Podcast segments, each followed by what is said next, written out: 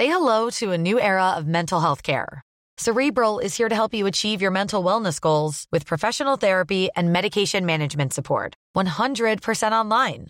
You'll experience the all new Cerebral Way, an innovative approach to mental wellness designed around you. You'll get a personalized treatment plan from a therapist, prescriber, or both in a safe and judgment free space. Your cerebral therapist or prescriber will outline a customized plan with clear milestones along the way so you can get to feeling your best. With Cerebral, you're not alone in your mental health journey. We're here to empower you to live a fulfilling life. So take that first step towards a brighter future and sign up today at cerebral.com slash podcast and use code ACasts to get 15% off your first month. Offer only valid on monthly plans. Other exclusions may apply. Offer ends July 31st, 2024. See site for details. Herzlich willkommen zu Auf Deutsch gesagt, dem Podcast für fortgeschrittene Lernende der deutschen Sprache. Von und mit mir, Robin Meinert. Hallo und herzlich willkommen bei Auf Deutsch gesagt. Viele Leute haben den Wunsch, irgendwann einmal ein Buch zu schreiben, wissen aber gar nicht, was alles dazugehört, wenn man dieses Vorhaben in die Realität umsetzen möchte.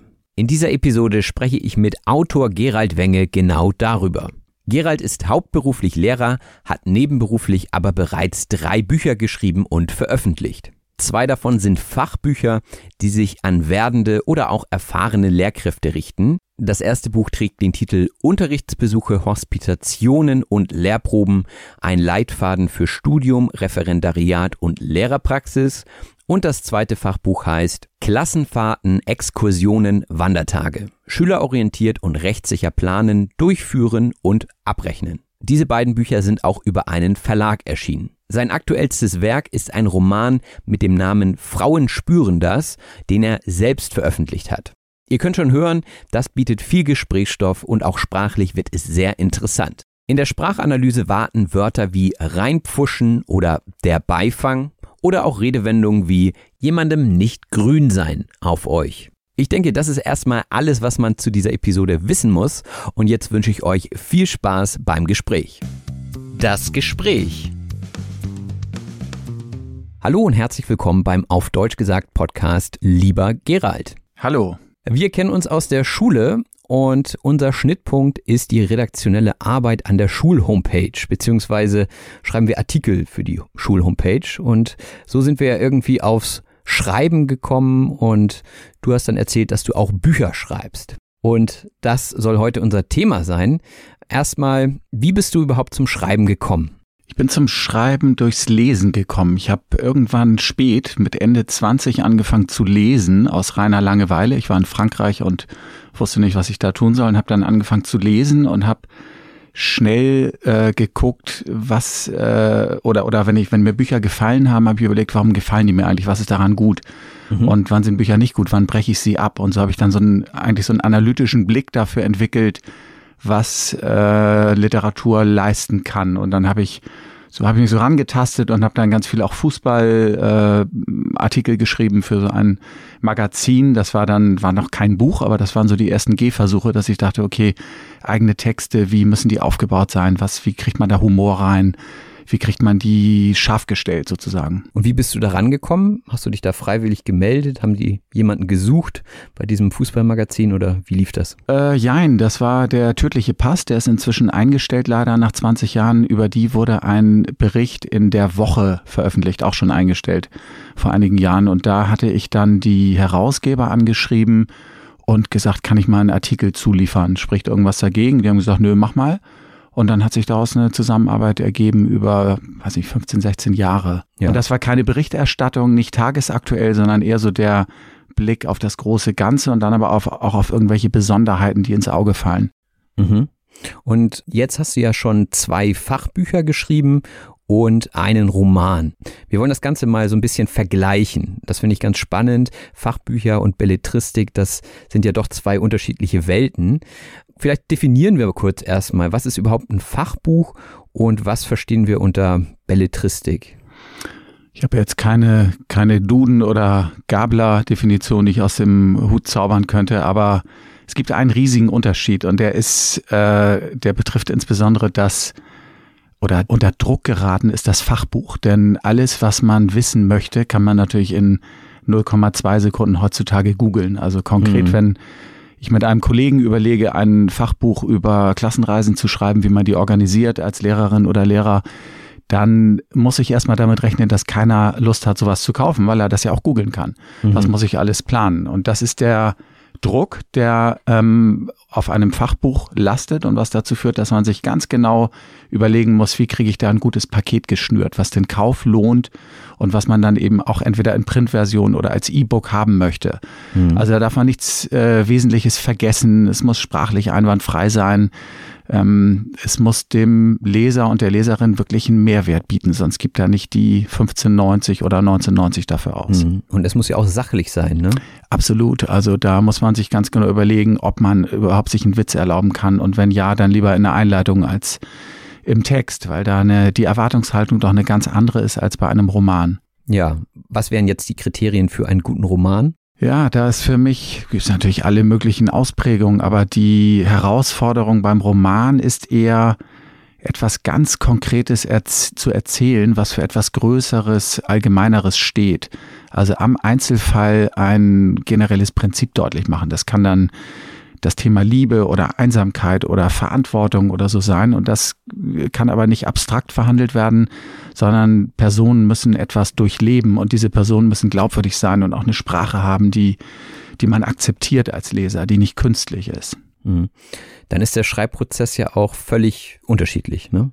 Also Absolut. Also die ganze Recherchearbeit, die, ich glaube, die Summe an Recherchestunden kann sich ähneln, aber sie ist völlig andersartig. Also beim Roman ist es eher so, ich kann jetzt nur für mich sprechen, dass ich ganz viel auch auf den Sound achte und mir Passagen immer wieder laut vorlese und gucke, ist das ein guter Rhythmus? Mhm. Funktioniert das? Dass ich dann auch ganz viel streiche, also Sätze, die ich geschrieben habe, wieder rausnehme, weil sie nichts bringen. Und beim Sachbuch ist es eher so, ähm, dass auch eine Wiederholung äh, Nutzen stiften kann. Zum Beispiel am Ende eines Kapitels weiß man, der schnelle Leser, die schnelle Leserin guckt, wie geht das los, wie endet mhm. das und dann kann die Wiederholung sehr sinnvoll sein. Die hat im Roman keine Berechtigung. Also es ist ein ganz andersartiger Schreibprozess. Ja, und hast du dich dann auch mit der Theorie auseinandergesetzt? Also wie schreibe ich gute Romane oder da gibt es ja sicherlich auch Lehrbücher, ja, ich habe äh, mir mehrere solcher Bücher gekauft. Ich glaube, es waren drei an der Zahl. Also die Titel sind so ähnlich, wie du gerade sagst. Wie schreibt man einen verdammt guten Roman? Das sind dann 500 Seiten von, ich weiß den Autor gar nicht mehr.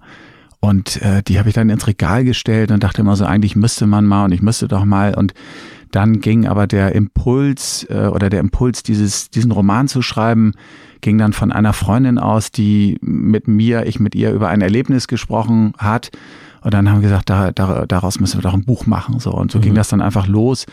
Im Prinzip sehr autodidaktisch, aber auch nicht ganz blind, sondern schon mit so Überlegungen, was soll da passieren. Aber richtige, ich habe auch nicht Literatur studiert oder so. Also mhm. da äh, fehlen mir doch diverse Kenntnisse. Ja, und jetzt hast du ja gesagt, ähm, du hast die Bücher teilweise eben auch zusammengeschrieben. Das ist ja dann auch nochmal eine ganz andere Herausforderung, kann ich mir vorstellen. Also warum hast du dich dafür entschieden, mit jemand anderem zusammenzuschreiben? Ja, das ist äh, die Frage im Rückblick. Also im, im Falle der Fachbücher kam der Impuls von meinem Kollegen, mhm. der auch gleichzeitig den Verlagskontakt hatte. Das ist ja bei Fachbüchern wichtig. Bei Romanen, vielleicht sprechen wir da gleich noch drüber, mhm. da gibt es ja inzwischen auch ganz, ganz viele Möglichkeiten. Und da war so der Impuls von einem Kollegen, der gesagt hat, wir kümmern uns doch beruflich eh um Klassenreisen oder auch um Lehrproben, lass uns das doch mal aufschreiben. Und ich habe auch einen Kontakt zum Verlag. Das war dann, mhm. da war ich im Prinzip so der, der mitgenommen wurde. Und bei dem anderen Thema, beim Roman, ähm, war es so, dass ich mit der Freundin über dieses Erlebnis gesprochen habe und dann haben wir erstmal angefangen zu denken, auch gar nicht an einem Ort, sondern sie in Frankfurt, ich in Hamburg über eine gemeinsame Schreibplattform, ich nenne den Namen jetzt nicht, ein privater mhm. großer Cloud-Anbieter und da haben wir angefangen so ein bisschen rumzutippen und zu telefonieren und ähm, das war dann eher ist eher so beim, beim Schreiben passiert, dass daraus ein echtes Projekt wurde. Mhm. Und dann hat man ja auch verschiedene Schreibstile, ne? Ja, ein Riesenproblem. Also äh, wenn man zu zweit arbeitet und sich auch, vielleicht ist es noch schlimmer, wenn man sich besonders gut kennt, aber in beiden Fällen, also bei den beiden Fachbüchern und auch beim Roman, habe ich damit schon gehadert, dass ich dachte, ich hätte das anders geschrieben. Ich würde jetzt gern in den Text der Kollegin reinfuschen oder des Kollegen reinfuschen mhm. und da muss man dann einfach Grenzen akzeptieren und sagen, nee, nee, das ist dein Kapitel. Ich beschränke mich darauf, die Kommasetzung zu kontrollieren oder Fehler zu entdecken. Ne? Gerade bei einem Roman ist ja auch der Stil sehr, sehr wichtig. Ne? Also ich sag mal, so ein Sach- oder Fachbuch ist ja eher neutral, also wenig mit Umgangssprache und so weiter und in dem Roman, wir können jetzt ja mal kurz sagen, also der Roman heißt Frauen spüren das. Und da ist schon relativ viel Umgangssprache drin. Ähm, also es ist halt auch so geschrieben, wie man sprechen würde, habe ich so das Gefühl. Das kann man ja, ja. Beim, beim Sach- oder Fachbuch nicht so einfach machen, ne? Überhaupt nicht. Nur in Anführungszeichen ganz vorsichtig, ja. Genau. Ja. In deinem Roman gibt es ja sechs Personen und wie habt ihr das da gemacht? Also hatte jeder eine Person oder ähm, hat jeder so ein bisschen an den verschiedenen Personen mitgeschrieben. Ja, dass es überhaupt sechs Personen sind, ist auch ein langer Prozess gewesen. Also wir haben am Anfang, wie gesagt, das zu zweit gemacht und haben überlegt, wie kriegen wir eigentlich so ein Kammerspiel, so ein eskalierendes kleines Kammerspiel ähm, äh, geschrieben, was dann auch, das war so unsere Idee, als Filmvorlage taugen würde. Und da haben wir überlegt, äh, wie viele Personen brauchen wir eigentlich. Wir waren erst bei vier Personen. Mhm. Äh, das kennt man so aus, äh, ich glaube, Gott des Gemetzels ist so eine typische Viererkonstellation. Äh, Gab es ja diverse Verfilmungen, eine mit Christoph Walz, da eskaliert das dann so im Wohnzimmer und im Treppenhaus. Und mhm. dann waren uns vier aber zu wenig und wir haben noch zwei ähm, hinzugefügt und haben dann, hatten dann sechs Personen, die genug Potenzial für ja, wie sagt man, inter, interpersonellen Stress bieten und auch interpersonelle Vergangenheit. Der eine hat das mit dem anderen erlebt und sie mit ihm vorher das.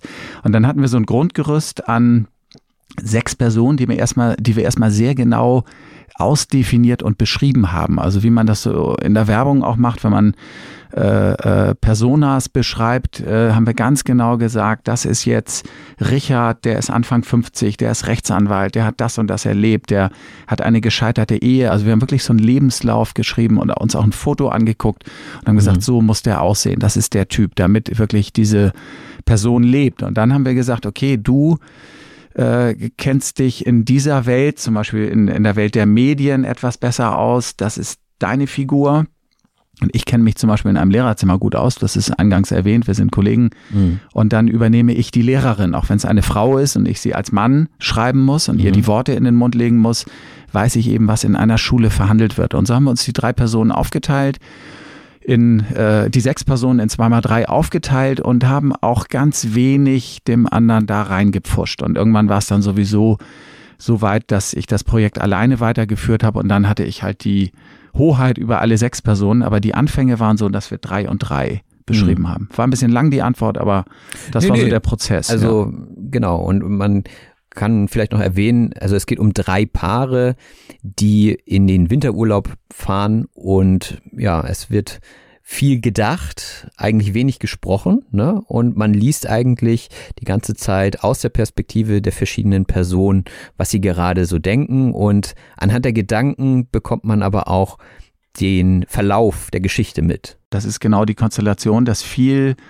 äh, innere Monologe niedergeschrieben werden, also äh, Gedanken dieser sechs Personen zu Erlebnissen, die alle hatten aber jeder sieht das natürlich ganz anders und spricht nur einen Bruchteil dessen aus. Es ist ja auch äh, dem Menschen eigen, dass er dann nicht alles immer gleich rausposaunt, aber genau aus dieser unterschiedlichen Interpretation eines Abendessens, das alle zusammen erlebt haben, oder einer Liftfahrt, ähm, entstehen dann die, ja, entsteht hoffentlich der Humor und auch die Komik und eben auch die ganzen Spannungen, die sich dann aufbauen und gegen Ende erst entladen, ja. Mhm.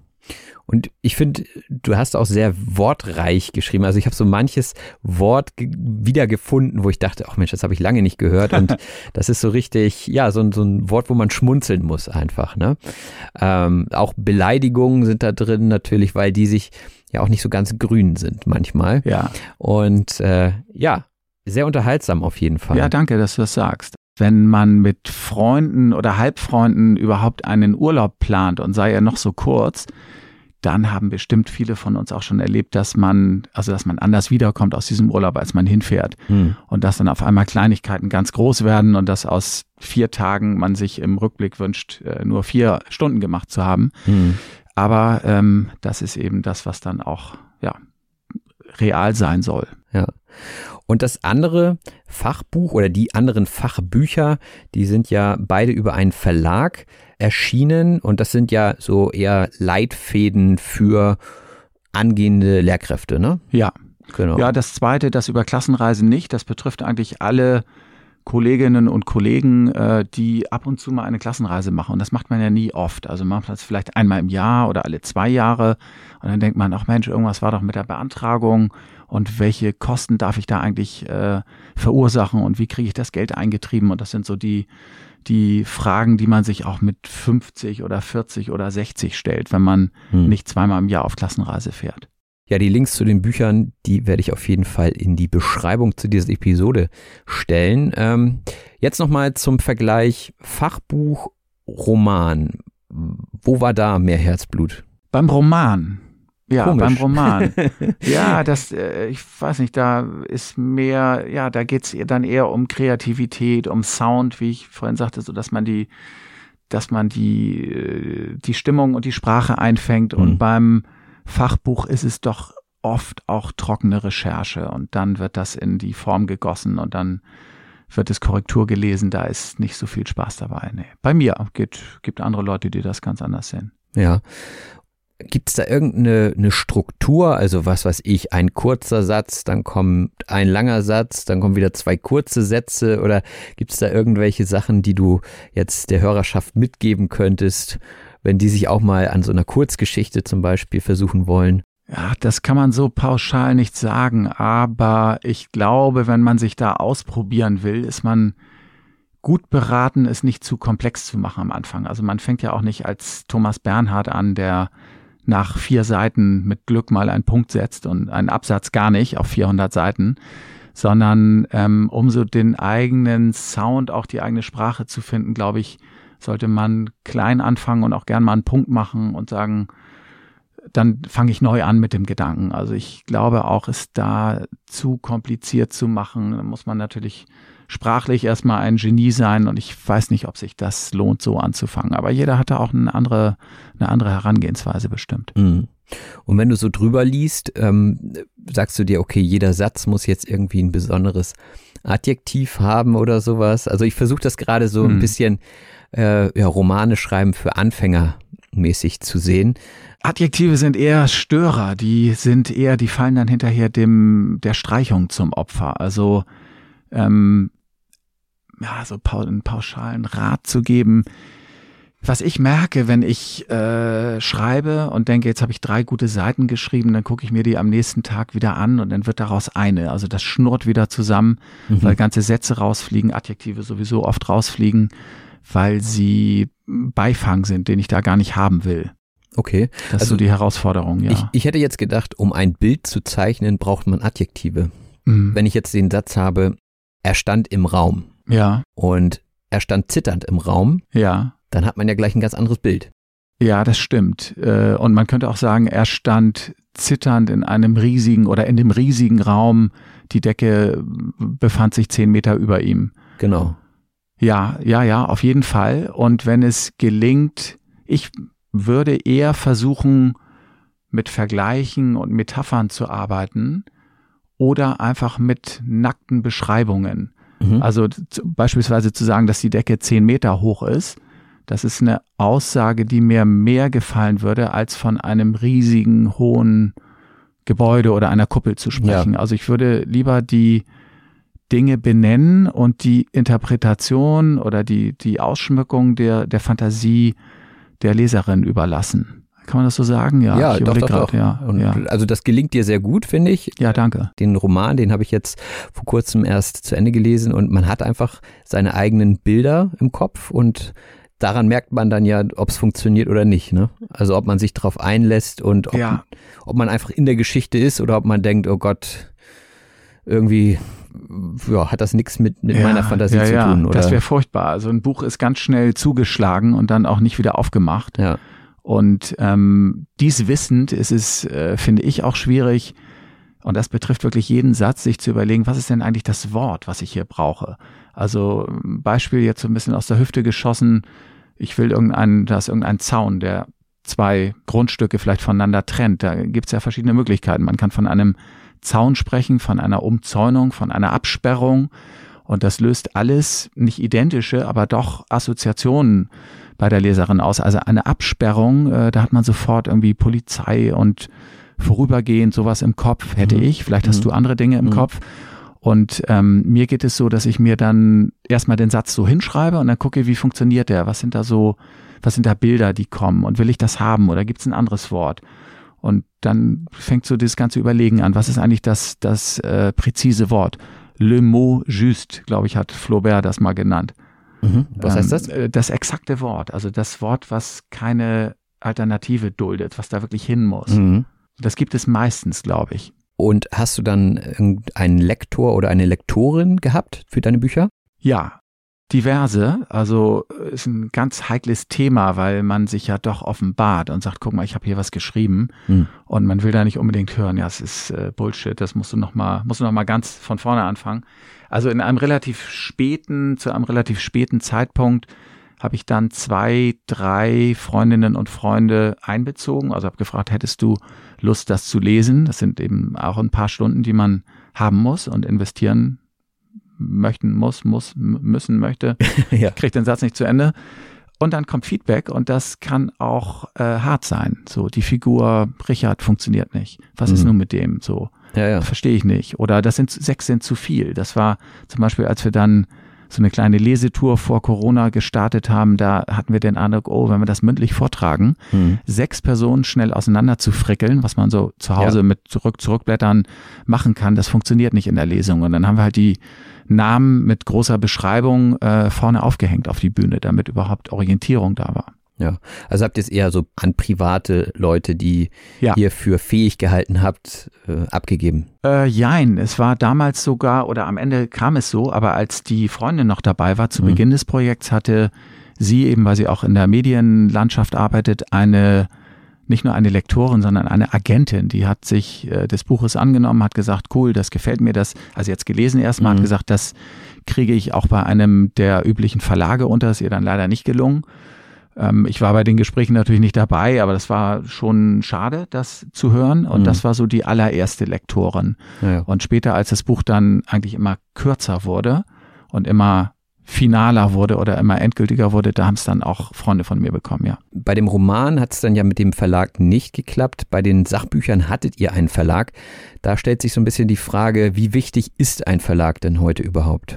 Ich glaube, in, für beide, also für das, für den Roman und für das Sachbuch oder Fachbuch ähm, wichtig. Also man darf nicht unterschätzen, trotz äh, Self-Publishing und was es da natürlich gibt seit vielen Jahren, dass die Marketing-Power eines Verlages, also überhaupt die Möglichkeit zu sagen, hier ist ein neues Werk, das haben wir in unser Programm aufgenommen, in unser Frühjahrsprogramm oder Winterprogramm, das hat eine ziemliche Kraft, weil dann auch die Redaktion der Qualitätspresse sagen, oh, was ist denn jetzt bei Kiwi oder Surkamp oder äh, wem auch immer erschienen, das wollen wir mal rezensieren. Und das äh, passiert nicht oder ist sehr, sehr viel, sehr, sehr viel schwieriger und aufwendiger, wenn man das allein macht über Social Media oder über, naja, wie kriegt man überhaupt, wie kriegt man überhaupt eine relevante Leserschaft ne, für sowas? Mhm. Vor allem, wenn man erst ein, zwei Bücher geschrieben hat. Ne? Ja, man hat eben keinen Namen, kein Gesicht. Also wenn man jetzt ein Fernsehgesicht hätte, könnte man sagen, guck mal, Gerald Wenger hat hier auch jetzt auch ein Buch geschrieben, aber wenn man das nicht hat, ja. dann fängt man mit seinem kleinen Instagram-Account an oder mit seinem Twitter-Account und das ist vielleicht aber schon für was anderes gerade äh, benutzt und dann taugt das auch nicht. Also das ist schon schwierig, da muss man schon viel investieren und deswegen sind Verlage, glaube ich, bis heute gut, gut, wenn man einen guten Verlag hat, der sich kümmert. Mhm. Da bekommt man dann ja wahrscheinlich auch Geld vorab oder wie läuft das? Wenn man einen Namen hat und wenn man schon ein gutes Buch geschrieben hat, bekommt man Geld vorab. Ähm, das ist manchmal auch, das sind echte Beträge, also ein paar tausend Euro. In unserem Fall war das nicht so. Wir hatten eine Vereinbarung, dass wir, also bei dem, ich spreche jetzt von den beiden Fachbüchern, dass wir partizipieren. Ich darf jetzt den Betrag nicht nennen, ja, aber das ja. sind im Prinzip niedrige Eurobeträge. Und wenn man dann zu zweit schreibt, dann kann man sich das ungefähr ausrechnen pro Exemplar. Und äh, das wird dann halbjährlich abgerechnet. Das ist also ganz sicher nichts zum davon leben können. Und das ist beim Roman auch genau das Gleiche. Also ich glaube auch egal, ob man das im Self-Publishing macht oder mit einem Verlag. Man muss schon hohe Stückzahlen haben, hohe Verkaufszahlen, damit sich das wirklich rechnet. Und wie funktioniert Self-Publishing? Also jetzt nicht in allen Details, sondern grundsätzlich, du gehst auf eine Plattform und sagst, hier, ich habe ein Buch und dann sagen die dir, was du dafür bekommst? Oder? äh, ich habe anderthalb äh, Self-Publishing-Plattformen kennengelernt, die ich jetzt auch gar nicht namentlich nennen will, aber das Prinzip ist, glaube ich, sehr ähnlich. Man schreibt erstmal das Buch und das kann man entweder in, in einem Textverarbeitungsprogramm machen oder wie wir es gemacht haben, zu zweit in irgendeiner Cloud-Anwendung und dann ist das Manuskript fertig. Das ist so, so geht's eigentlich los. Mhm. Und dann äh, geht man auf eine Internetseite von einem Self-Publishing Verlag und da werden so verschiedene Masken und Formatvorlagen angeboten. Da kopiert man also den Text rein und dann hat man verschiedene Service-Levels, die man wählen kann. Mhm ähm, erstmal so Formatierungsangebote für das Cover, für die Seiten, ob die altweiß sein sollen oder glänzend und ob das Foto matt oder glänzend sein soll, wie groß das Ganze sein soll, hart oder weich. Kann man also verschiedene ähm, Haken setzen mhm. und das ist aber erstmal so die Formatierung des Buches. Und wenn das, dann kann man auch ein Probeexemplar sich drucken lassen und wenn man mit dem Baby zufrieden ist, dann gibt es wieder eine Auswahl an Marketing-Unterstützungsmöglichkeiten, die man wieder klicken und bezahlen kann oder man kann es sein lassen hm. und sagen, nee, nee, das reicht mir, wenn es verfügbar ist. Wir haben uns im, also im Falle der Fachbücher war, stellte sich die Frage gar nicht, das ist ins Verlagsprogramm aufgenommen worden. Mhm. Und bei dem Self-Publishing, also beim Roman, habe ich mich dann für eine ganz, ganz kleine Basisversion entschieden. Also keine, keine Marketingdienste in Anspruch genommen. Die mhm. hätten wieder naja, ist ein Investment, ne? Viel Geld gekostet, ja. vielleicht aber auch viel gebracht, ich weiß es nicht. Und tendenziell bleibt dann aber beim Self-Publishing mehr über, prozentual pro Buch, nehme ich an. Das kann gut sein, ja. Zumindest, äh, ja, ist die Hoffnung, aber die ist, glaube ich, es bleibt da meistens bei der Hoffnung, weil eben die Stückzahl Möglichkeit fehlt. Genau, ja. die Stückzahl bleibt aus, die Möglichkeit bekannt zu werden bleibt aus, es sei denn, man hat prominente Fürsprecher oder man hat schon ein Fernsehgesicht oder Internetgesicht. Ja. Dann geht alles ganz schnell. Oder ein riesiges äh, Instagram-Account. Ja. Ich würde gerne nochmal auf den Schreibprozess eingehen, weil ich stelle mir vor, also ich habe das schon selbst manchmal, wenn ich ein Buch lesen möchte und ich sehe das Buch vor mir, denke ich, ui, das ist aber viel Arbeit. Also das jetzt mm. zu lesen. Ne? Mm. Und wenn du das selber schreibst, dann ist das ja noch viel mehr. Dann ist das ja ein riesiger Berg, stelle ich mir jedenfalls mm. so vor. Ähm, was ist so das Schwierigste in diesem Schreibprozess? Also es gibt ja sicherlich auch mal Hürden zwischendrin. Für mich ist es die, ist es das am Ball bleiben. Also wenn man anfängt zu schreiben und im Flow ist idealerweise, dann ist das Schlimmste, was passieren kann, dass man vier Wochen keine Zeit hat, was zu tun, weil die Arbeit oder die Familie einen in Anspruch nimmt. Und dann wieder reinzukommen und zu sagen, wo war ich eigentlich trotz eines, äh, ich nenne es mal Makroplans, so was muss da alles rein und wann und wie sind die Kapitel, fällt es schwer, nach einer Pause wieder reinzukommen. Also ich glaube, das nächste Buch, wenn ich es denn schreibe, werde ich in einer Art Sabbatical vielleicht schreiben. Sechs mhm. Monate frei haben, davon drei Monate wirklich äh, vier bis acht Stunden am Tag schreiben und nichts anderes machen. Ich glaube, so kann das funktionieren, damit das Ganze auch wirklich rund wird und, und gut wird. Ja, damit man selber drin bleibt. Ja und dass man es auch irgendwann abgehakt hat, ne? Ja, ja, ja. Und man liest es ja eh 20 Mal und oder 30 Mal. Also man ist eh genervt ja. von sich selbst. Und wenn das aber möglichst kompakt alles erfolgt, glaube ich, ist das von Vorteil. Das Buch, ähm, also Frauen spüren das, über den Titel würde ich auch gerne noch mit dir gleich sprechen. Ja, das würde ich auch, weil. Aber äh, das, das hat äh, insgesamt so ein Jahr ungefähr gedauert. Ist eigentlich zu, ich finde es zu lang. Bis ja. der Titel stand. Nee, bis das Buch stand und der Titel ist auch fünfmal hin und her geworfen ja. worden und ja. dann habe ich mich für diesen etwas gewagten Titel entschieden. Es ja. standen andere zur Diskussion. Ja, also ganz ehrlich, meine erste Wahrnehmung war, das ist, ähm, also mit dem Titel hätte ich jetzt gesagt, das ist so ein bisschen Altweiber-Roman. Hm. Ah, ne? okay. Das wäre meine ja. Assoziation, weil dieses Spüren das, also das klingt so leidenschaftlich, so lustvoll und äh, wenn man, ich sag mal so, Rosamunde Pilcher ja. kennt, dann könnte das auch ein Titel ah, aus okay. dieser Serie sein, sage ja. ich mal. Aber es ist komplett was anderes. Also mhm. das hat mich dann positiv überrascht, ehrlich mhm. gesagt. Was waren denn deine Gedanken dabei? Ja, sehr interessant, was du sagst. Also ähm, Frauen spüren das war für mich eher so ein bisschen gewagt als Titel, weil da so was halb erotisches mitklingt, was da, was man, was einerseits da sein soll, aber überhaupt keine Rolle in dem Zusammenhang spielt. Das ist ein ja. Zitat, also Frauen spüren, das ist ein Zitat der Hauptfigur.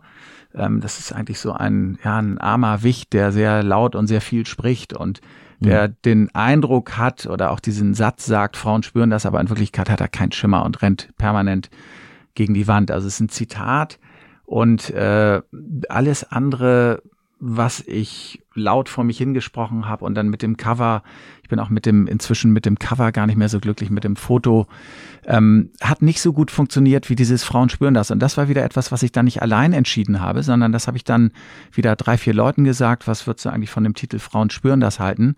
Und alle haben sofort gesagt, super.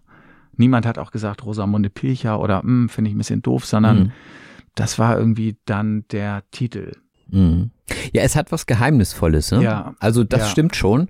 Das stimmt schon. Aber ich bin jetzt auch nicht der typische Leser in diesem Bereich. Also ich bin eher so der Sachbuchmensch. Ah, ja, okay. Und dementsprechend äh, kenne ich mich da auch nicht aus. Deswegen war das jetzt mal ganz interessant, auch mal einen Roman in die Hand äh, zu nehmen. Und äh, du warst ja so nett und hast mir das, das Exemplar zur Verfügung gestellt. Ich bin dann auch mal wieder richtig reingekommen zu lesen und auch laut zu lesen. Also ja. ich, ich habe es meiner Freundin vorgelesen ah, okay. und das hat richtig ja. was gebracht. Also ich habe das Lesen wieder so ein bisschen für mich entdeckt, weil es doch irgendwie beruhigend ist und dieses Vorlesen, das bringt einem auch irgendwie stimmlich was. Also ich merke es auch schön im Podcast, ja, dass es etwas bringt, weil ab und zu habe ich ja zum Beispiel im Intro, äh, kleiner Insider jetzt, da lese ich natürlich auch viel ab, weil ich genau weiß, das und das muss da rein.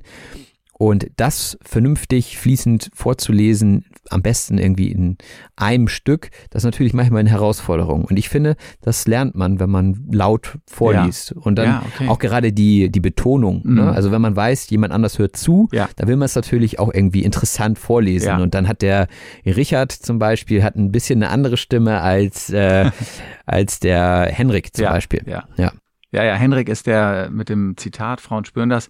Richard ist dieser etwas verknöcherte Anwalt, Anfang 50, der, ja, ja, ja ist ein anderer, ist ein äh, Akademiker, der das auch, äh, ja, der hat eine andere Sprache. Ja, ich finde interessant, dass du oder dass ihr das Format so in der Partnerschaft des Vorlesens, dass es das gibt oder wiedergibt oder dass das eben auch gemacht wird. Ich glaube, das mhm. hat ganz, ganz viel, es ist ein bisschen wahrscheinlich aus der Mode geraten, aber hat, ist wahrscheinlich auch äh, toll, dann ein Buch gemeinsam zu erleben, mal als Zuhörerin oder als Leser. Ich weiß nicht, ja. vielleicht tauscht ihr auch mal. Ja, ja, also gerade gerade ähm, oder die weiblichen Stimmen dann, äh, ja, nee, so, dann übernimmt deine Freundin. So interaktiv war es nicht. Nee, es war eher so, willst du oder soll ich? Und okay, dann, ja. oh nee, ich bin todmüde. So, ne? Und der, der sich das dann am ehesten noch zugetraut hat, der hat dann gelesen. Mhm. Und ähm, ja, der andere war dann nach Irgendwann eingeschlafen, Zeit eingeschlafen. Genau, das ist ja immer so. Ne? Genau. Ja, ähm, Du sprachst gerade von zukünftigen Projekten. Magst ja. du da schon irgendwas sagen? Hast du irgendwelche Gedanken? Irgendeine ja, Geschichte? Ich habe also ein, ein Sachbuchprojekt, da wäre es um Wirtschaftslehre Unterricht gegangen. Das haben wir beide abgeblasen. Also mein Co-Autor und ich, das wäre zu komplex geworden für nebenbei und für abends.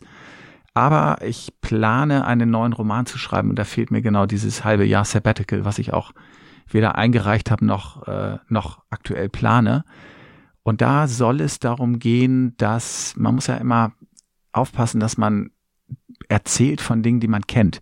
Ja. Also die Hauptfigur wird ein Lehrer sein tatsächlich, hm. nicht, nicht ich, ausdrücklich ja. nicht ich, ein Lehrer, der nebenberuflich unternehmerisch tätig ist und der praktisch, ja, anders kann es nicht sein, den Karren irgendwann an die Wand fährt, obwohl es am Anfang ganz anders aussieht.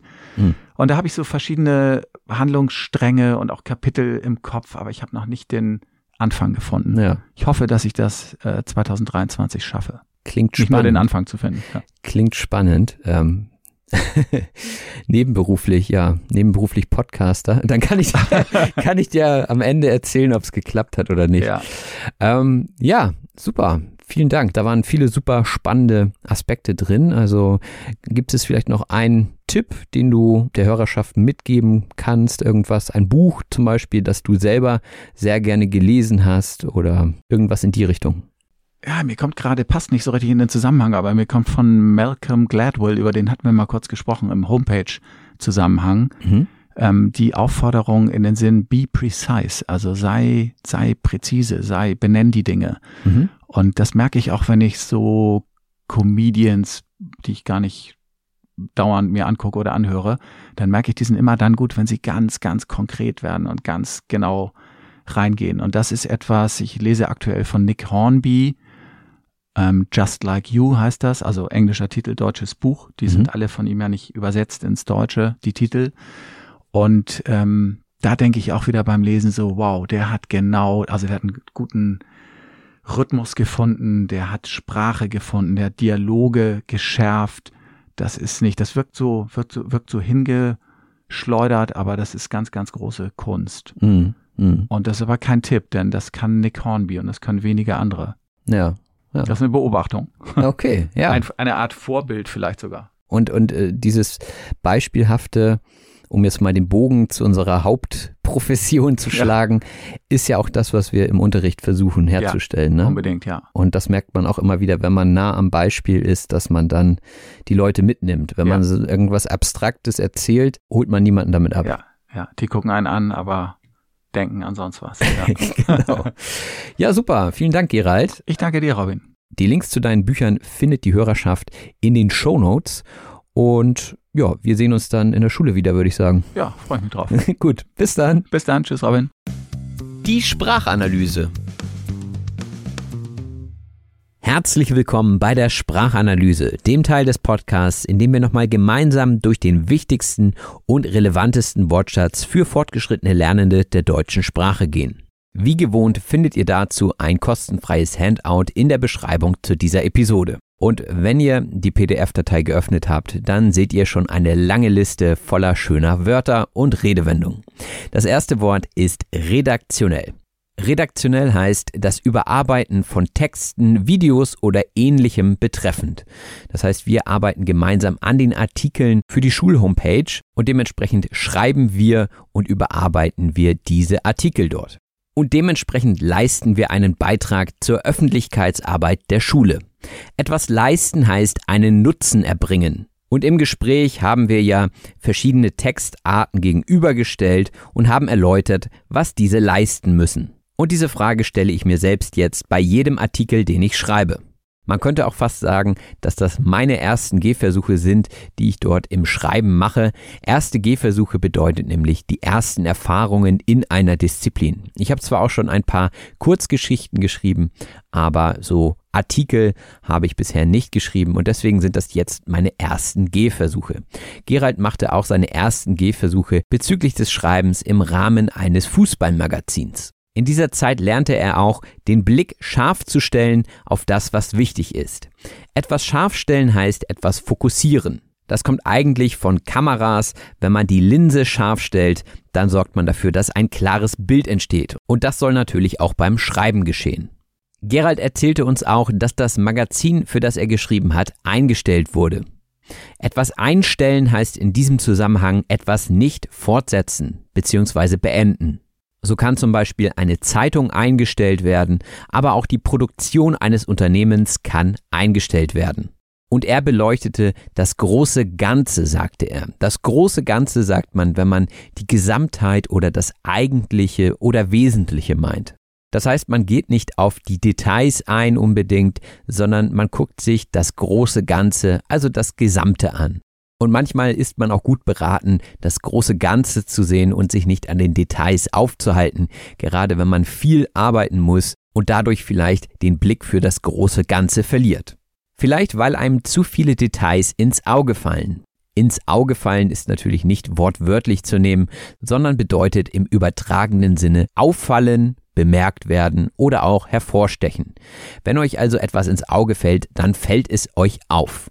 Wenn ihr also einen Raum betretet und da sind schöne Blumen, dann fallen euch die sofort ins Auge. Vielleicht fällt euch aber auch ein interessantes Fachbuch ins Auge, wenn ihr durch die Bibliothek geht. Ein Fachbuch ist eine Unterform des Sachbuchs, es ist nur noch viel spezieller auf einen bestimmten Fachbereich ausgelegt. Und das Fachgebiet in Geralds Büchern ist die Schule oder das Lehrerdasein. Etwas weniger fachlich geht es in der Belletristik zu. Die Belletristik ist die schöngeistige Literatur, zu der epische, dramatische und lyrische Werke gehören. Und natürlich gehört auch ein Roman zur Gattung der Belletristik. Und natürlich habe ich diese Definition nicht einfach so aus dem Hut gezaubert. Etwas aus dem Hut zaubern heißt etwas schnell und spontan sagen oder vorlegen. Denn für eine exakte Definition braucht man meistens schon ein bisschen mehr Zeit, um zu überlegen. Wo das Ganze herkommt, ist, glaube ich, offensichtlich, und zwar vom Zauberer, der den Hasen aus dem Hut zaubert. Und ich glaube, in dieser Episode wurde klar, dass weder Fachliteratur noch Belletristik einfach so aus dem Hut gezaubert werden kann. Und egal zu welcher Gattung ein Buch gehört, man muss immer ein schönes Paket schnüren. Ein Paket schnüren heißt, ein Paket zusammenstellen. Wenn ihr also etwas schnürt, dann ist meistens ein Band dabei, also ein Paket, ein Geschenk kann man schnüren. Man kann auch seinen Schuh schnüren, also die Schnürsenkel, da steckt das Wort schnüren ja auch drin, bedeutet einfach, dass ihr etwas zusammenbindet und dementsprechend ein gutes Paket anbieten könnt. Gerald hat also ein passendes Paket für seine Leserschaft geschnürt. Und wenn eine Person, die das Buch liest, zufrieden ist, dann sagt sie vielleicht über das Buch, hey, das ist wirklich einwandfrei, das kann ich empfehlen. Einwandfrei heißt so viel wie ohne Fehler oder Mängel. Im Wort einwandfrei steckt ja auch der Einwand drin. Wenn jemand nämlich einen Einwand hat, dann hat er etwas zu bemängeln. Wenn jemand also gegen eine Entscheidung ist, dann würde er Einwände einbringen, dass die Entscheidung vielleicht anders ausfällt. Und wenn etwas einwandfrei ist, dann gibt es daran nichts zu meckern. Und bis das soweit war, musste er viele Passagen schreiben. Die Passage ist ein Abschnitt eines Textes. Und die Passagen, die überarbeitet man immer wieder und man streicht auch Dinge oder sogar ganze Passagen. Etwas streichen heißt in diesem Zusammenhang etwas Geschriebenes ungültig machen bzw. durchstreichen. Auch hatten wir kurz darüber gesprochen, woher Gerald seine Impulse zum Schreiben bekommt. Der Impuls ist ein Anstoß oder eine Anregung oder auch Idee. Und neben den Ideen muss man natürlich erstmal wissen, wie man überhaupt schreibt. Und Gerald sagte, dass er autodidaktisch gelernt hat. Autodidaktisch heißt durch Selbstunterricht erworben. Also er hat ja gesagt, dass er ein paar Bücher zu dem Thema im Schrank bzw. im Regal stehen hat, aber das meiste ist eben Learning by Doing, also autodidaktisch gelernt. Auch hatten wir über einen Verlag gesprochen, der ganz nützlich sein kann.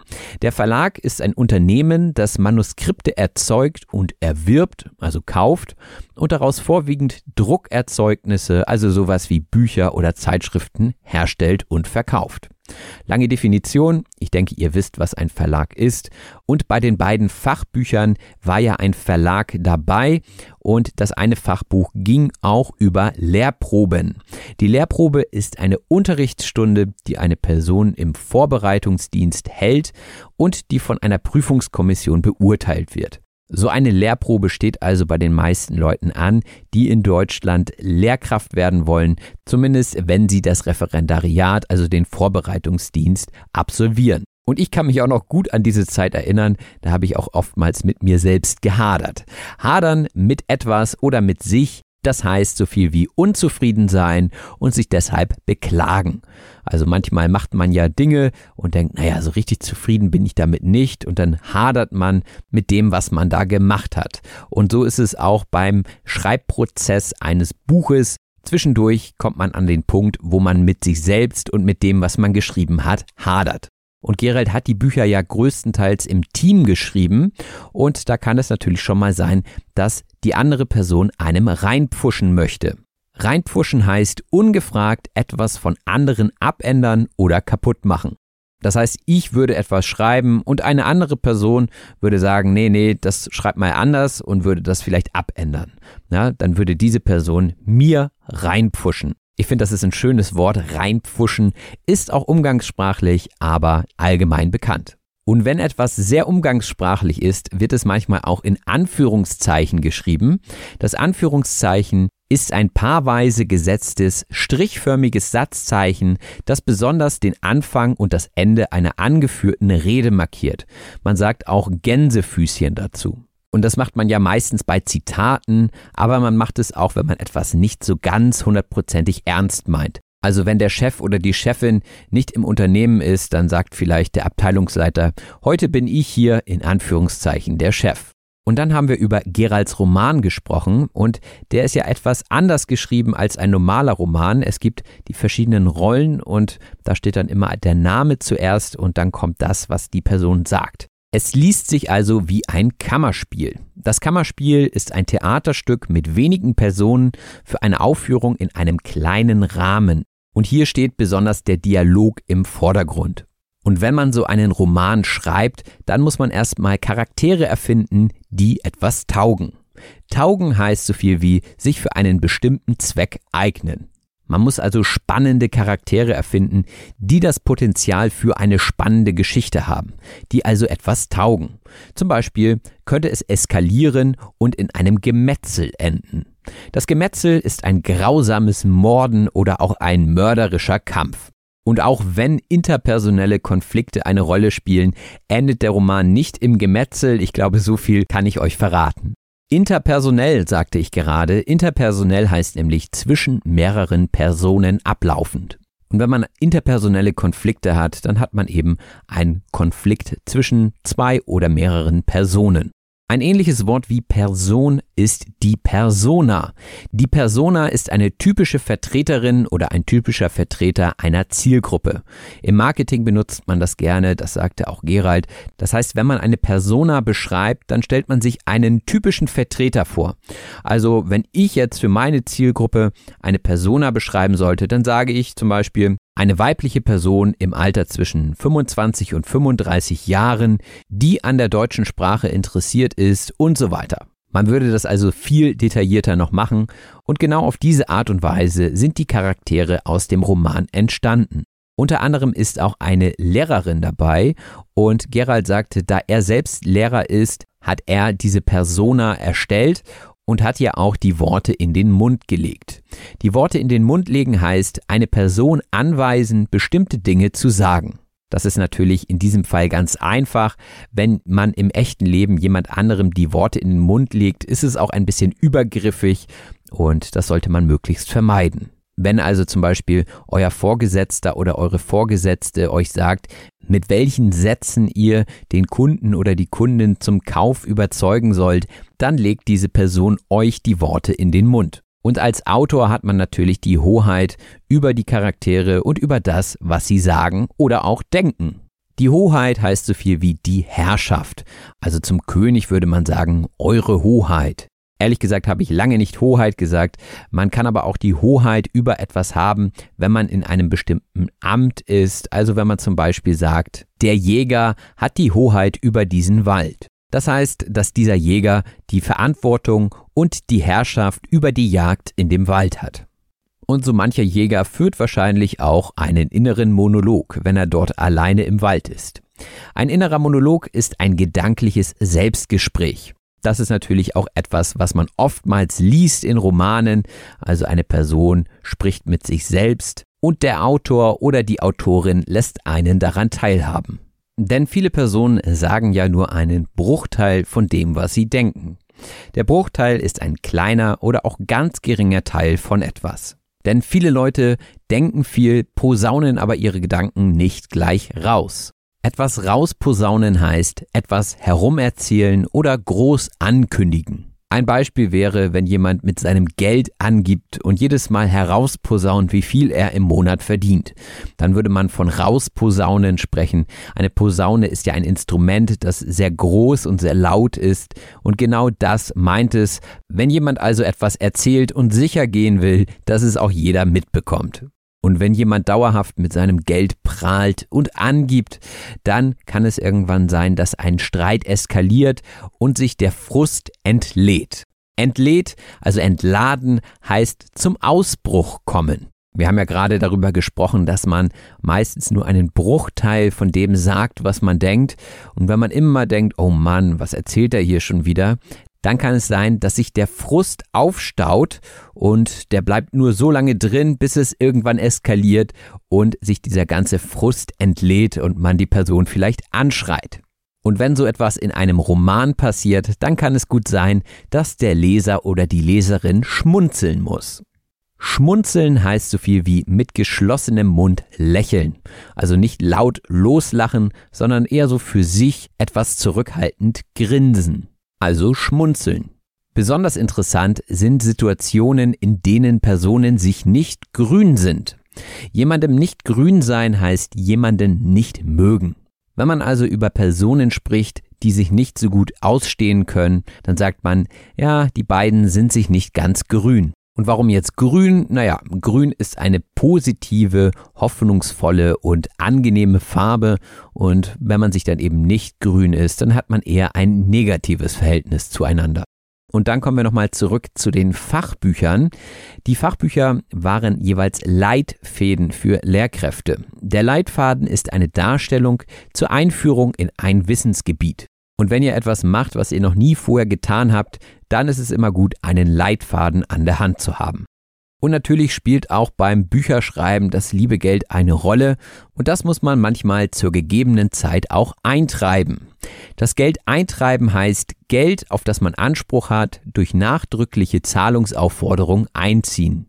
Normalerweise ist das so, wenn jemand seine Rechnung nicht bezahlt, dann kommt irgendwann ein Inkasso-Unternehmen und das treibt dann das Geld für die Person, die das Geld bekommen soll, ein. Soweit kommt es hoffentlich bei Verlagen nicht.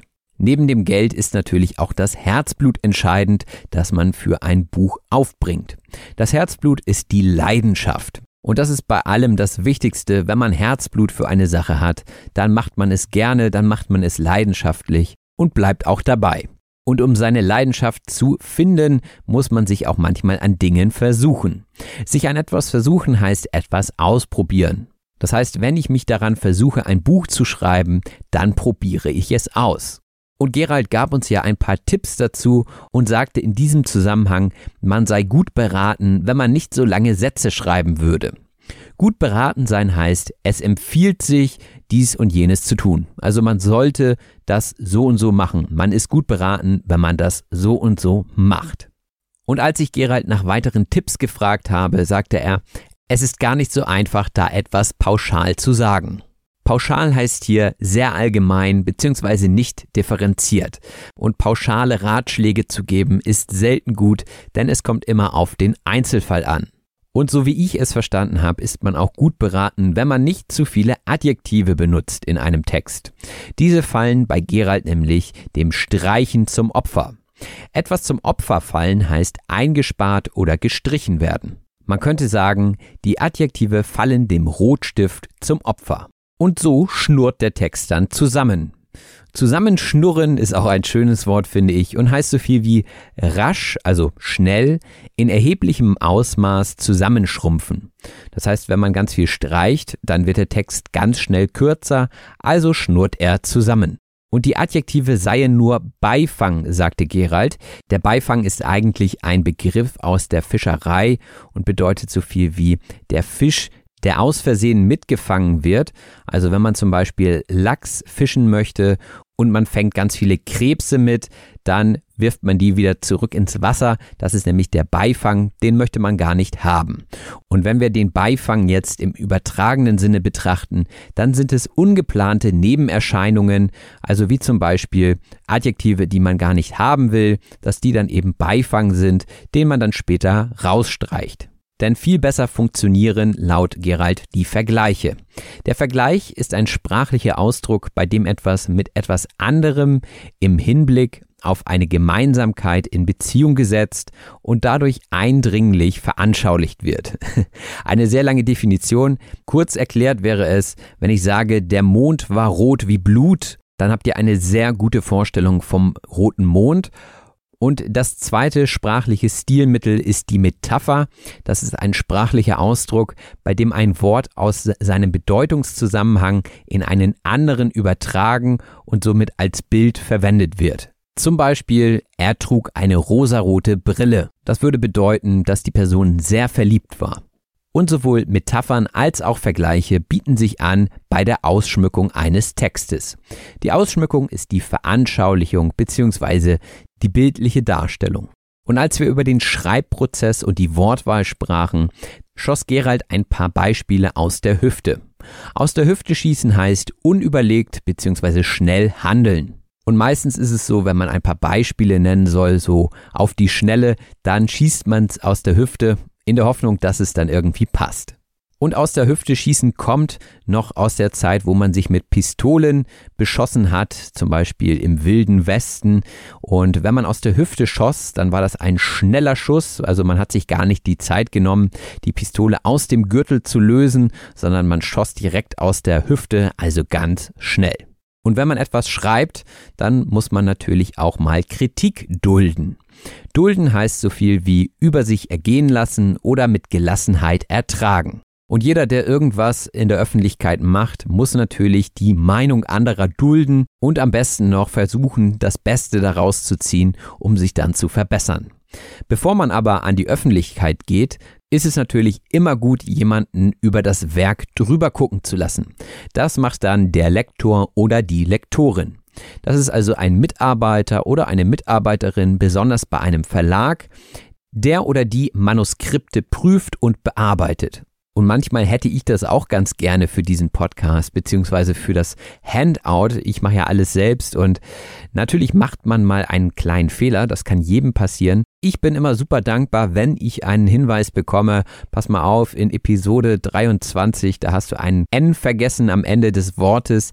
Und wenn ich hier kleine Fehler mache, dann passieren die meistens nicht, weil ich nicht weiß, wie es wirklich geschrieben wird, sondern es sind Flüchtigkeitsfehler, die niemand gefunden hat, weil ich keine Lektoren habe und alles alleine mache.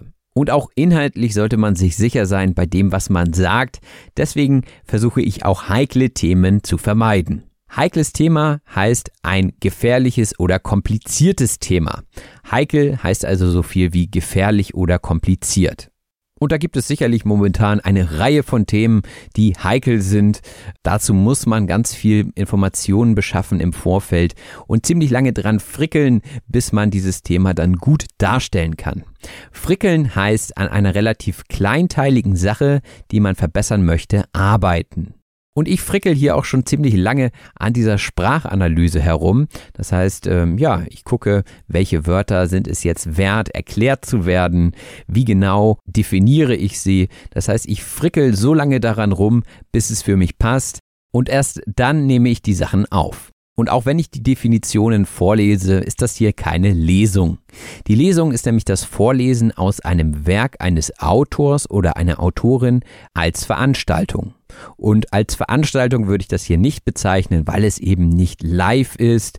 Ihr seid nicht im selben Raum mit mir. Eine Lesung ist also typischerweise so aufgebaut, dass eine Person vorne auf der Bühne steht oder sitzt und aus dem Buch vorliest. Vielleicht hat man auch eine Agentin oder einen Agenten, der oder die dieses Event für einen bucht. Denn genau das ist eine Aufgabe einer Agentin. Das ist also jemand, der berufsmäßig Künstlern Engagements vermittelt oder auch Autoren und Autorinnen mit Verlagen zusammenbringt. Und die Agentin der Co-Autorin von Gerald hatte auch versucht, den Roman bei einem Verlag unterzukriegen. Etwas unterkriegen heißt einen Platz finden, an dem man jemanden oder etwas unterbringen kann. Ihr wisst ja, kriegen und bekommen sind Synonyme. Kriegen ist also immer etwas umgangssprachlicher für bekommen. Also wenn man jemanden irgendwo unterbekommt, dann bekommt man diese Person vermittelt. Auch Musiker und Musikerinnen versuchen bei einem Label unterzukommen. Und wenn man dann sein Werk veröffentlicht hat, dann kommen die Rezensionen. Das Verb dazu ist rezensieren und das könnt ihr eigentlich direkt mal machen. Wenn euch dieser Podcast hilft, gebt ihm gerne fünf Sterne in eurer Podcast-App. Rezensieren heißt nämlich so viel wie kritisch besprechen. Und Kritik kann sowohl positiv als auch negativ sein. Und Leute mit einem Fernsehgesicht haben es vielleicht etwas leichter, gute Rezensionen zu bekommen.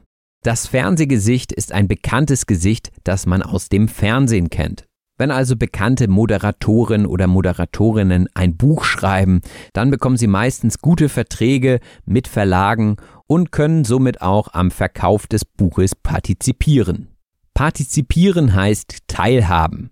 Also dadurch, dass sie bekannt sind, regen sie natürlich den Verkauf an, aber sie bekommen natürlich auch mehr Geld. Und wenn man dann weiß, wie viele Stückzahlen von diesem Buch verkauft wurden und man weiß, wie viel Prozent vom Umsatz diese Person bekommt, dann kann man sich das ausrechnen, was diese Person verdient. Ich möchte hier nochmal diesen Spruch, das kann man sich ausrechnen, hervorheben. Das heißt nämlich so viel wie, man kommt selbst auf das Ergebnis, wenn man die relevanten Zahlen zur Berechnung kennt. Und das ist, glaube ich, selbsterklärend, aber ich finde diesen Spruch sehr wichtig nochmal hervorzuheben, weil man ihn öfter hört. Und zwar hört man ihn oft dann, wenn man die konkreten Zahlen nicht sagen will, beziehungsweise wenn man das Ergebnis gerade selbst nicht im Kopf hat. Wenn man also fragt, was verdienst du eigentlich im Monat? Und die Person sagt, oh, im Monat weiß ich nicht, ich verdiene 50.000 im Jahr, das kannst du dir ja ausrechnen. Dann meint sie genau das, ne? Also, du kannst dir das ausrechnen, ich weiß das Ergebnis gerade nicht oder möchte es nicht sagen. Und bevor man ein Buch verkaufen kann, muss man natürlich ein Manuskript erstellen. Das Manuskript ist eine Niederschrift eines literarischen oder wissenschaftlichen Textes. In anderen Worten, das ist der Inhalt des Buches. Und wenn das Manuskript viele Fürsprecher im Verlag findet, wird es wahrscheinlich auch über den Verlag veröffentlicht. Der Fürsprecher oder die Fürsprecherin ist jemand, der durch seine Fürsprache jemandes Interessen oder auch Wünsche vertritt. Also jemand, der euch unterstützt. Der Fürsprecher ist ein Unterstützer. Und wenn einem diese Fürsprecher fehlen, dann hat man natürlich größere Hürden zu meistern, gerade wenn man noch ein etwas unbekannterer Autor ist. Die Hürde ist eine Schwierigkeit bzw. ein Hindernis. Und diese Hürden kann man meistens überwinden, wenn man lange genug am Ball bleibt. Am Ball bleiben ist eine Redewendung und heißt so viel wie aktiv bleiben oder etwas weiterverfolgen. Die Redewendung kommt aus dem Fußball, wer hätte es gedacht? Und da ist es ja bekanntlich so, dass die Mannschaft, die am meisten und am längsten Ballkontakt hält, eine höhere Chance hat, das Spiel zu gewinnen. Deswegen solltet ihr auch beim Lernen am Ball bleiben.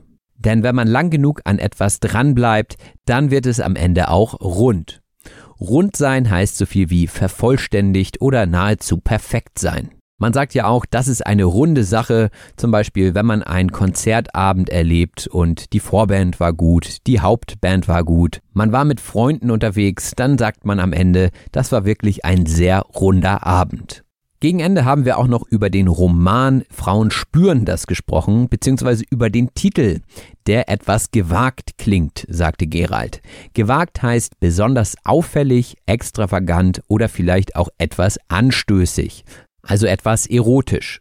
Ja, und ein bisschen Erotik schwingt schon mit in diesem Buch, aber hauptsächlich geht es auch um eine Person, um einen Hauptcharakter, der ein armer Wicht ist. Ein armer Wicht ist eine bedauernswerte Person.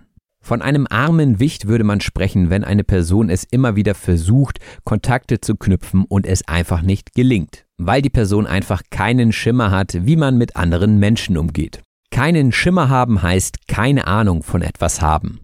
Der Schimmer ist so ein mattes Leuchten oder Glänzen, also ganz wenig Licht. Und wahrscheinlich kommt die Redewendung daher, dass man Licht mit Intelligenz verbindet. Man spricht ja auch von einer Erleuchtung, die man hat.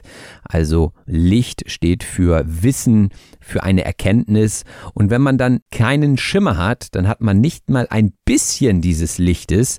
Also man hat gar keine Ahnung, worum es hier eigentlich geht. Man hat keinen Schimmer.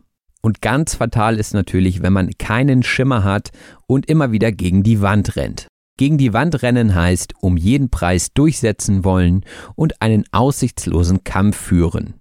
Im Buch geht es auch ums Flirten und wenn man keinen Schimmer vom Flirten hat, dann rennt man immer wieder gegen die Wand, wenn man es auf die gleiche schlechte Art und Weise versucht. Man stößt also immer wieder auf Widerstand. Das kann einem auch gut passieren, wenn man etwas verknöchert ist. Verknöchert heißt geistig unbeweglich und starr in seinen Ansichten. Das wirft man ja manchmal konservativen alten Leuten vor, dass sie etwas verknöchert sind, dass sie sich also nicht auf neue Ideen einlassen können. Sie halten sich also an Dingen fest, die schon lange aus der Mode geraten sind. Aus der Mode geraten heißt unmodern sein. Zum Beispiel geraten gerade Dieselmotoren aus der Mode in Deutschland. Viele Leute kaufen sich jetzt E-Autos. Dementsprechend sind Dieselmotoren aus der Mode geraten. Zum Ende des Gesprächs haben wir auch noch über die zukünftigen Projekte von Gerald gesprochen und er sagte, naja, dieses eine Projekt, das haben wir erstmal abgeblasen. Etwas abblasen heißt geplante oder angekündigte Aktionen absagen. Und das kennt ihr wahrscheinlich aus den letzten zwei Jahren. Dort wurden viele Feiern abgeblasen. Sie wurden also Corona-bedingt abgesagt. Aber manchmal muss man Dinge abblasen, um andere Dinge anzunehmen und anzugehen. Und ein Projekt, was Gerald gerne noch angehen will, ist eine Geschichte über einen Lehrer, der nebenberuflich etwas tut und dann den Karren an die Wand fährt. Den Karren an die Wand fahren heißt scheitern mit etwas. Der Karren ist eine Art Wagen zum Transport von schweren Dingen und wenn man den Karren an die Wand fährt, naja, das ist natürlich etwas Negatives und ist mit Scheitern verbunden. Und was ich euch gerade erzählt habe, ist der grobe Handlungsstrang des neuen Buches. Der Handlungsstrang ist eine Entwicklung einer Handlung. Und natürlich muss man die Ideen dazu noch etwas genauer schärfen. Etwas schärfen heißt verfeinern. Man kann zum Beispiel auch einen Blick schärfen, das heißt also fokussieren. Wenn man also etwas schärft, dann guckt man ganz genau hin und fängt nicht einfach an, irgendetwas hinzuschleudern. Etwas hinschleudern heißt etwas hinwerfen, also etwas grob mit viel Gewalt und wenig Technik machen. Also wenn etwas ganz einfach und schnell gemacht wird, dann wird es einfach so hingeschleudert. Und ich hoffe, dass diese Sprachanalyse euch nicht wie hingeschleudert vorkam, sondern dass sie euch abgeholt hat. Jemanden abholen ist die letzte Redewendung in dieser Liste und bedeutet so viel wie Interesse wecken. Also wenn ich euch abgeholt habe mit dieser Episode, dann würde ich mich natürlich freuen, wenn ihr diesem Podcast eine gute Rezension hinterlasst. Wenn ihr mögt, könnt ihr auch gerne bei Patreon oder PayPal ein kleines Dankeschön hinterlassen. Und ansonsten hören wir uns wieder in der nächsten Episode, in der letzten Episode in diesem Jahr am 29.12. Diese Episode wird dann etwas persönlicher, wird auch eine Einzelepisode und wird sich wie immer mit dem Rückblick auf dieses Jahr und dem Ausblick aufs nächste Jahr befassen. Also freut euch drauf, ich freue mich auch schon. Bis dahin macht es gut, bis bald, euer Robin. Das war auf Deutsch gesagt. Vielen herzlichen Dank fürs Zuhören. Wenn dir der Podcast gefällt, lass es andere Leute durch eine Rezension wissen. Wir hören uns in der nächsten Episode.